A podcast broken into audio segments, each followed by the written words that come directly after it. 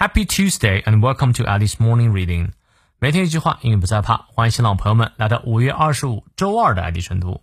今天这句话来自于 Frank Vilzek，弗兰克·维尔切克，他是麻省理工学院教授，在普林斯顿大学读博士期间呢，他和他导师戴维·格罗斯发现了量子色动力学中的渐进自由，因此获得了二零零四年的诺贝尔物理学奖。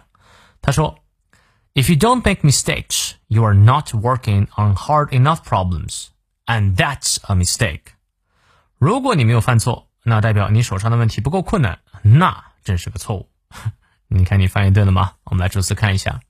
If you don't make mistakes，如果你不犯错，you are not working 啊，work on something 指的是做某件事情。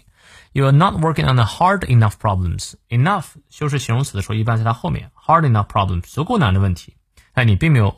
来解决一个真正很困难的问题，所以你才没犯错嘛。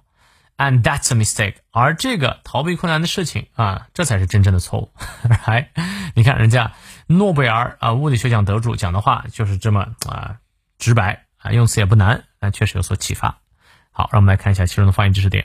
If you don't 重读 make mistakes，双音念到位 make mistakes。You are not working on hard 重音在前，enough 重音在后，enough 复的音 problems。